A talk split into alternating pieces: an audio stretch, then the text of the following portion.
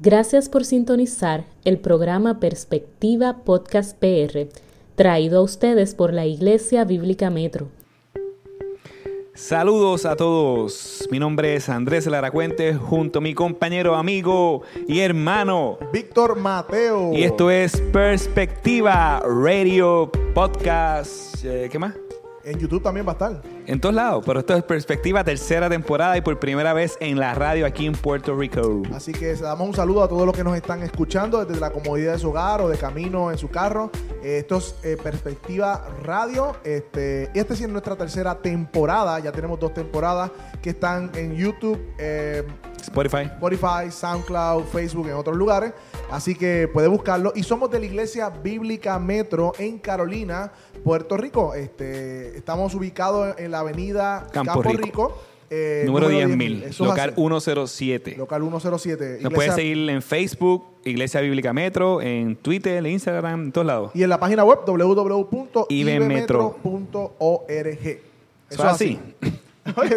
estamos combinados. Qué lindo, eso es así. Qué bueno que nuestros escuchas están del otro lado y queremos presentarnos, Andrés, que mi nombre es Víctor Mateo, yo soy parte de la Iglesia Bíblica Metro y estoy con el pastor Andrés Laracuente. Eh, soy Andrés Laracuente, como dijo mi hermano Víctor, pastor de la Iglesia Bíblica Metro en Carolina, Puerto Rico y nos juntamos desde hace más de un año, ¿verdad? Sí. Para hacer lo que sería perspectiva, es como decir un, un enlace entre lo que es la iglesia y lo que es entonces nosotros poder transmitir uh, verdades que en ocasiones, por falta de tiempo, no se pueden tocar dentro del contexto de iglesia local e hicimos este programa con la idea de poder entonces abundar o ampliar o tocar otros temas que usualmente no se pueden tocar en la iglesia local. Eso así, así que esto es un ala que sirve a la iglesia.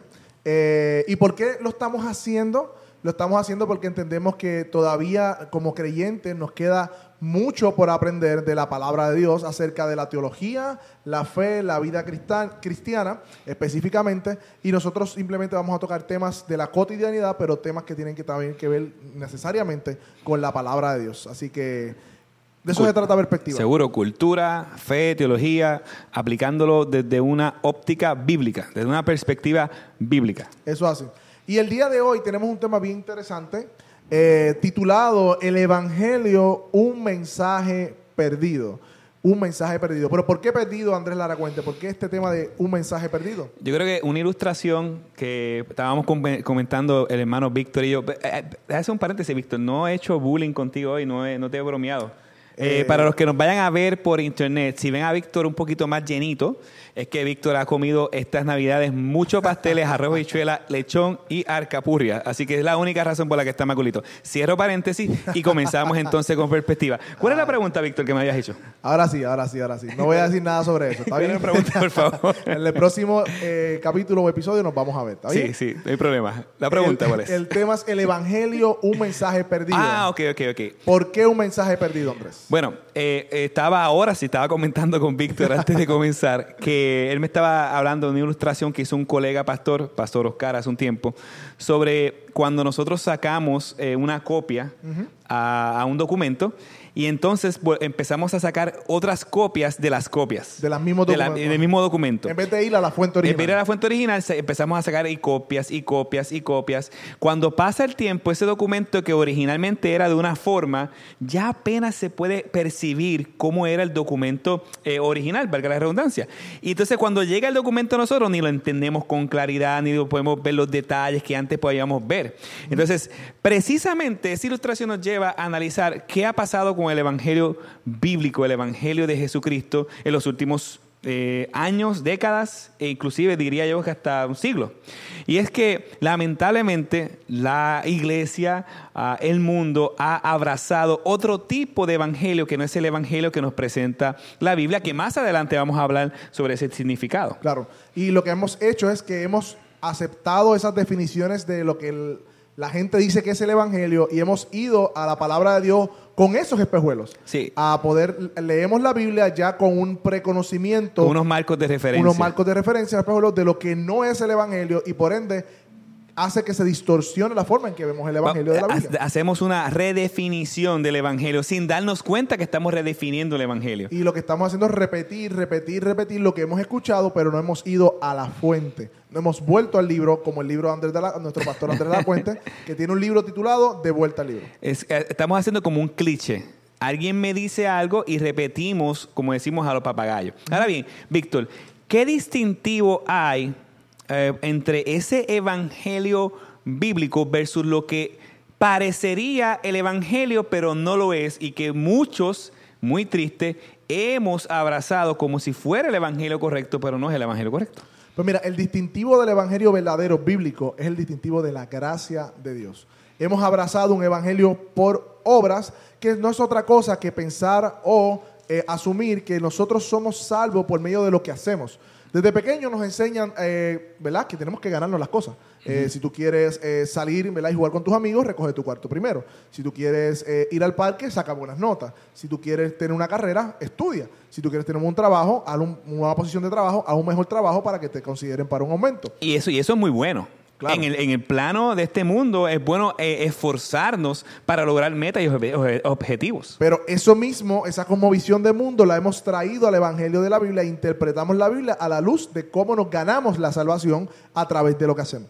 Ese, el- ese es un gran, gran, gran problema histórico y un gran problema porque de hecho el mismo Pablo en el libro de Gálatas enfrenta a los Gálatas que estaban volviendo a abrazar ciertas tradiciones como para ganar o mantener su salvación. Y ese fue, eh, Pablo fue severamente... eh, ah, Con fue- ellos, con fue ellos fue muy severo con ellos para entonces decirles tienen que regresar al verdadero evangelio. Porque si tú distorsionas o pierdes el fundamento de la fe cristiana, todo lo demás está perdido. ¿Cómo hacemos iglesia? ¿Cómo vivimos como cristianos? ¿Cómo nos relacionamos con el mundo, la política y todo lo que existe? y sobre todo, cómo nos relacionamos con Dios. con Dios, que es lo primordial. Entonces, es ese, ese evangelio, lo que hemos hecho es una mutación del evangelio verdadero, añadiéndole cosas, añadiéndole obras, añadiéndole pactos, añadiéndole ideas, distorsiones.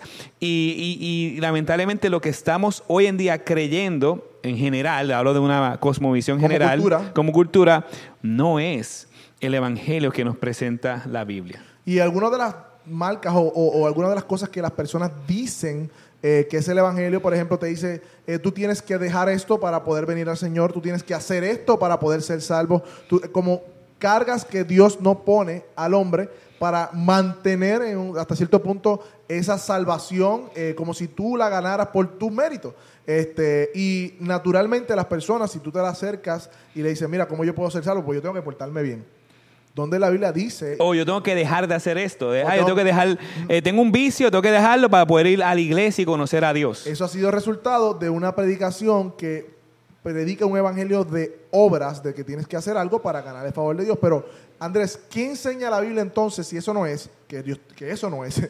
¿Qué enseña la Biblia entonces de lo que es el verdadero evangelio? Pues número uno, eh, vamos a definir en esencia lo que es el Evangelio. De una parte básica, podemos definir el Evangelio, como dice Romanos capítulo 1, versículo 16, como el poder de Dios para salvación. No el poder del hombre para llegar a Dios. Eso es bien importante. Es cómo Dios obra para poder salvar a los perdidos, ya que los perdidos no podían salvarse y ni pueden salvarse por sus propios méritos. Eso es, eso es el disclaimer más importante. Una vez entendiendo que el Evangelio es el poder de Dios que refleja mi insuficiencia, refleja mi miseria, refleja mi incapacidad de poder salvarme, entonces Dios nos muestra que el Evangelio comienza con Él mismo.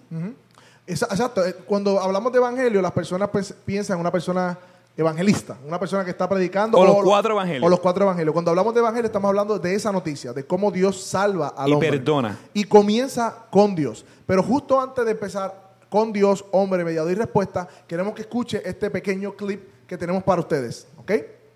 No se vayan. Si hay algo de lo cual nosotros escuchamos mucho hoy en día es acerca del Evangelio.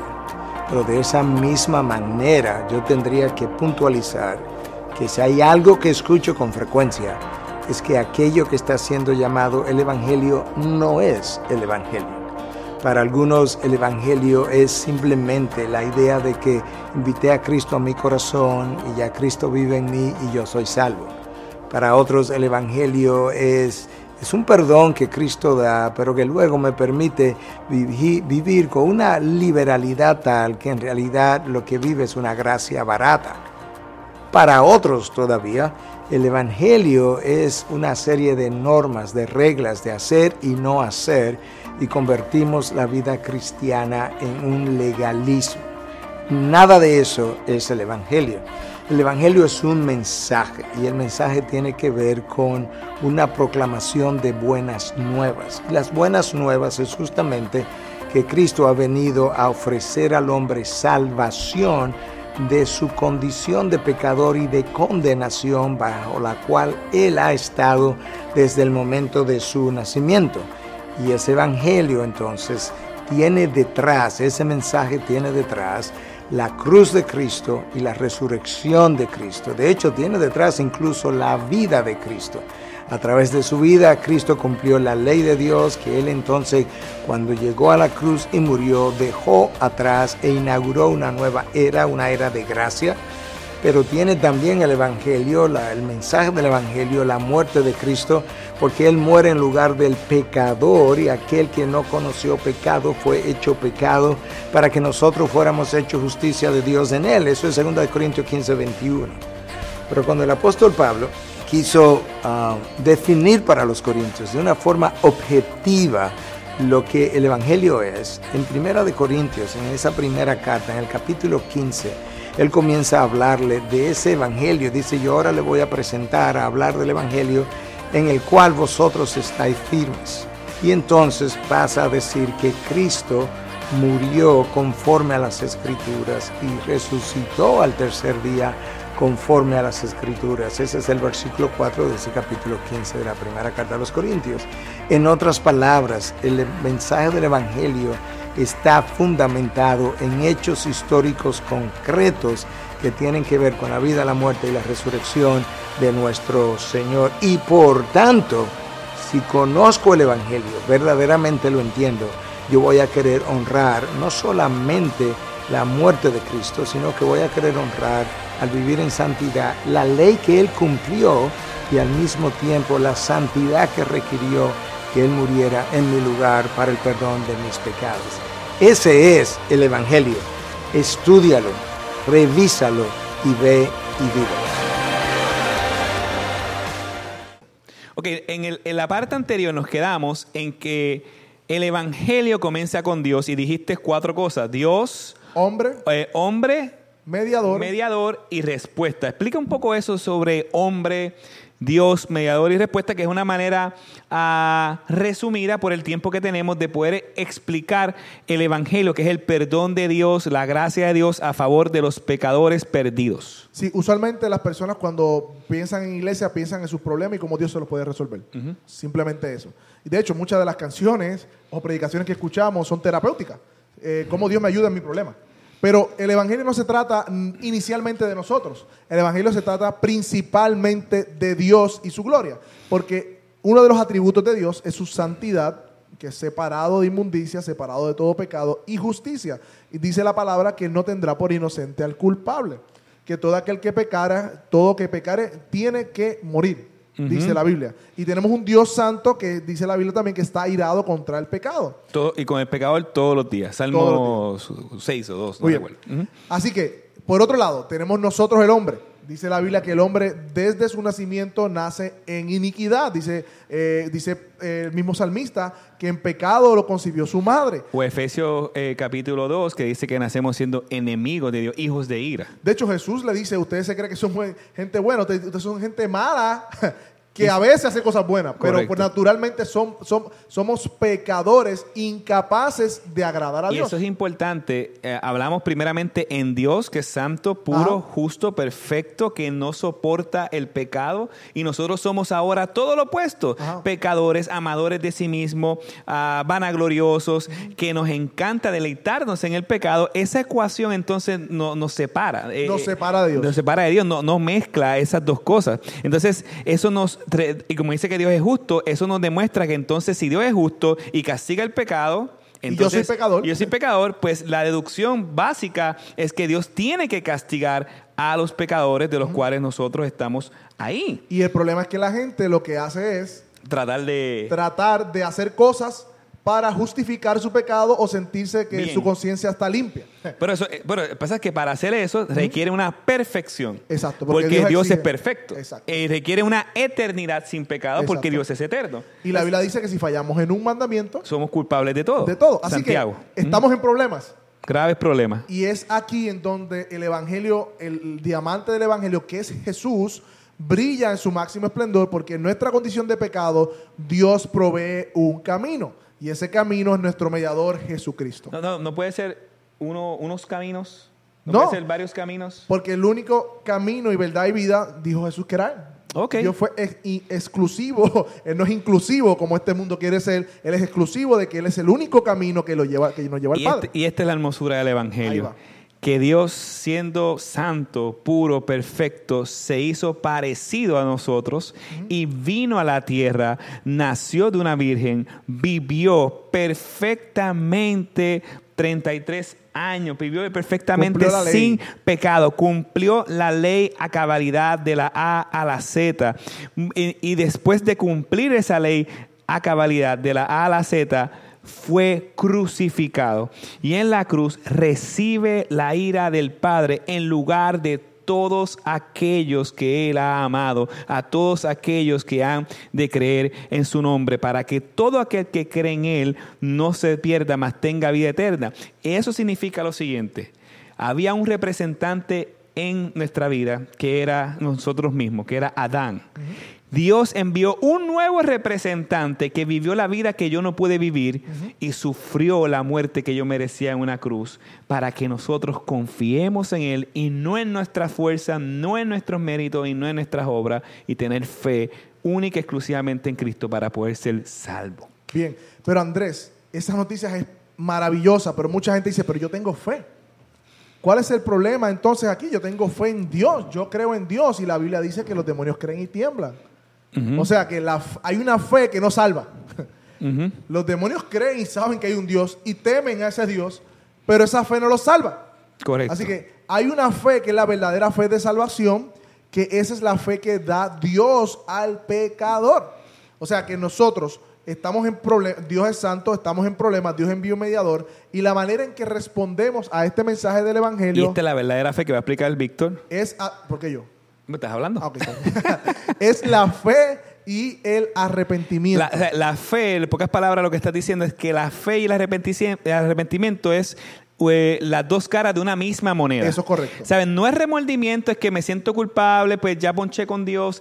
Es un giro de 180 grados donde ya yo doy a la espalda al pecado y me veo a mí mismo incapaz de agradar a Dios y de salvarme a mí mismo y corro al Señor diciéndole, necesito de ti. Y entonces como evidencia de esa, de esa respuesta, de esa obra que Dios empezó a hacer en mi corazón, comienza a haber un cambio de afectos. Claro. ¿Por qué, por qué lo dijo cambio de acciones primeramente? Porque cualquier ser humano puede modificar conducta Sí. y ir camino al infierno. Cualquier religión hace que la gente cambie de conducta. Seguro, pero los afectos que salen del corazón, nadie los puede La cambiar naturaleza. a no ser el Espíritu Santo que obra en el corazón y regenera el corazón del pecador. Y el concepto de la fe está tan distorsionado y tan mal enseñado que fe no es otra cosa que es estar de acuerdo con el veredicto de Dios y correr a Cristo como el único refugio para escondernos de esa ira de Dios. Es reconocer que estamos perdidos, venir a Dios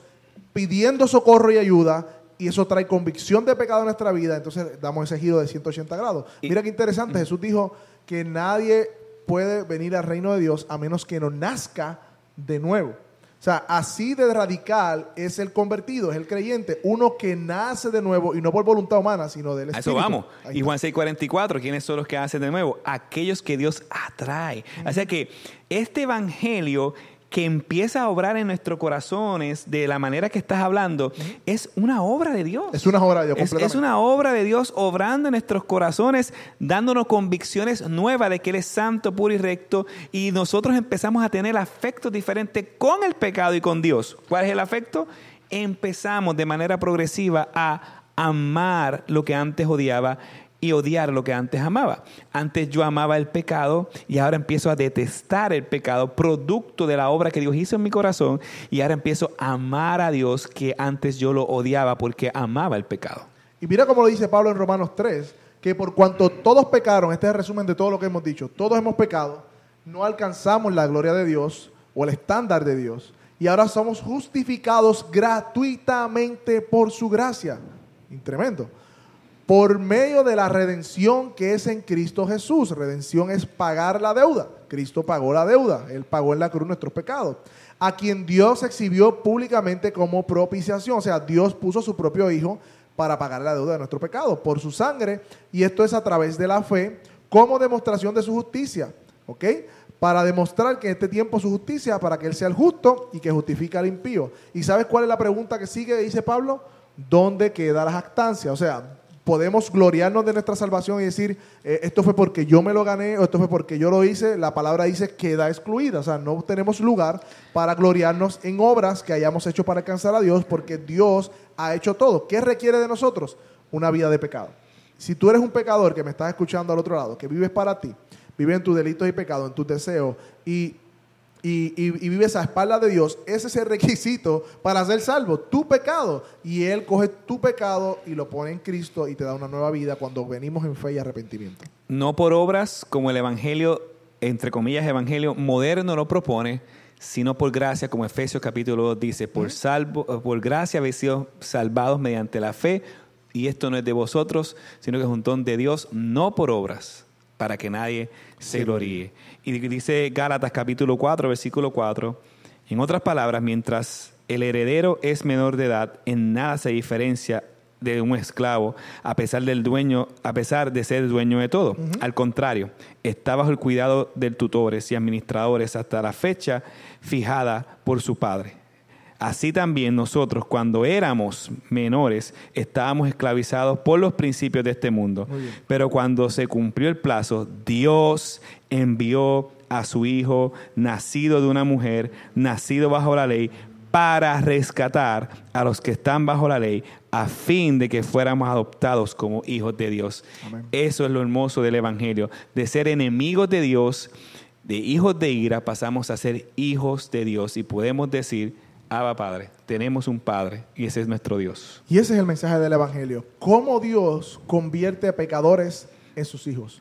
Porque la Biblia establece que no todos somos hijos de Dios, sino aquellos que creen en su nombre. Y Dios convierte a pecadores por medio de su gracia en sus hijos amados y todas las promesas de Dios son para sus hijos. Así que si tú estás escuchando la radio y tienes preguntas sobre lo que estamos hablando, estás diciendo, pero no entiendo, a mí me han enseñado que yo tengo que dejar esto, lo otro, vea la palabra, te invitamos que puedas leer Efesios. Te invitamos que puedas leer eh, Romanos, Gálatas. Eh, busca una Biblia. Si no tienes preguntas, puede, vamos. Nos llamas. Nos llama, nos escribe Iglesia Bíblica Metro por Facebook. Queremos servirte porque es importante que entendamos que el verdadero evangelio que la Biblia presenta, que no es un evangelio de obra, es un evangelio de gracia. Y todo aquel que viene a Él y contrito y humillado, Él lo recibe.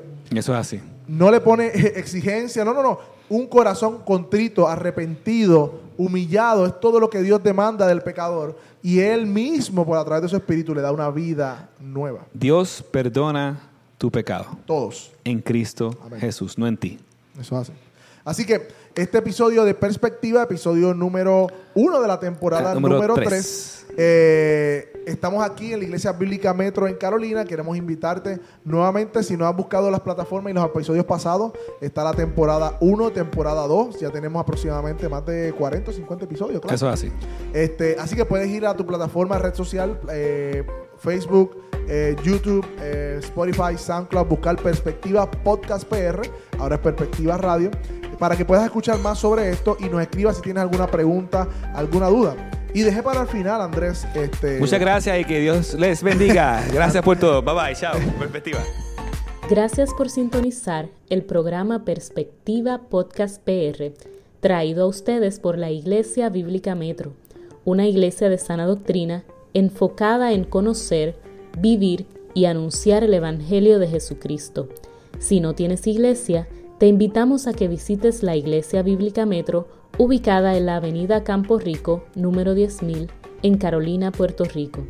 Puedes seguirnos a través de nuestras redes sociales bajo el nombre de Perspectiva Podcast PR o Iglesia Bíblica Metro.